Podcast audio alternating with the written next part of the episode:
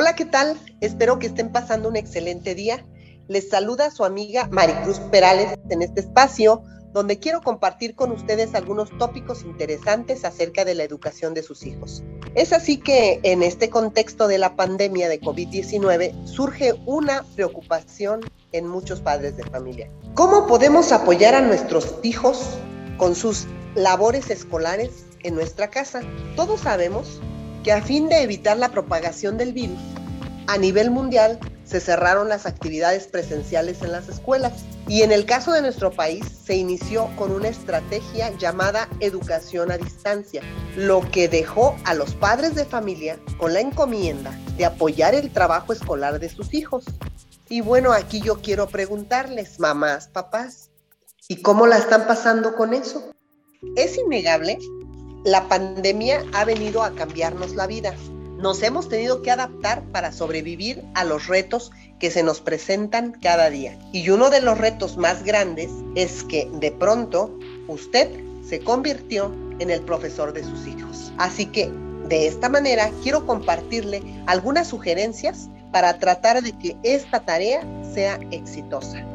Vamos a comenzar porque usted tiene que asumir su papel de educador guía y promover el aprendizaje en sus hijos.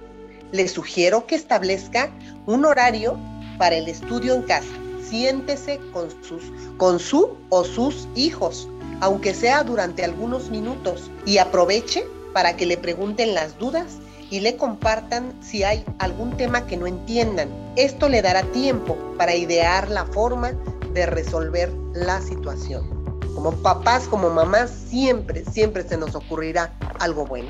Si en casa eh, hay más de un cuidador, estoy hablando de que tal vez no nada más sea papá o mamá, también viven algunas personas con abuelitos, con tíos. Bueno, pues pueden turnarse, no es necesario que siempre sea la misma persona la que atienda en esos menesteres al niño.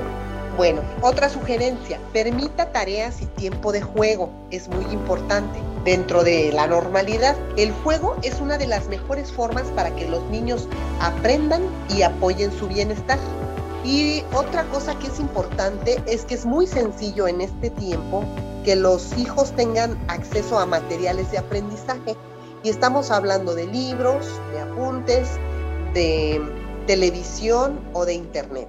Si usted cuenta con todos estos recursos, eh, sugiérale que utilice los que más le agraden. No ejerza demasiada presión. Mejor saque provecho a estos recursos y permita que sean un apoyo para completar las tareas escolares. Y en el dado caso que usted no tenga acceso a este tipo de materiales de aprendizaje o no quiera que sus hijos tengan acceso, pues también puede apoyar a sus hijos hablando con ellos acerca de los temas escolares y tratando de resolver sus dudas.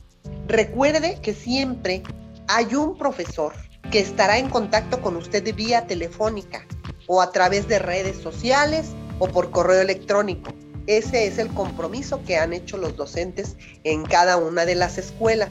Comparta también con sus hijos recuerdos positivos de su propia infancia.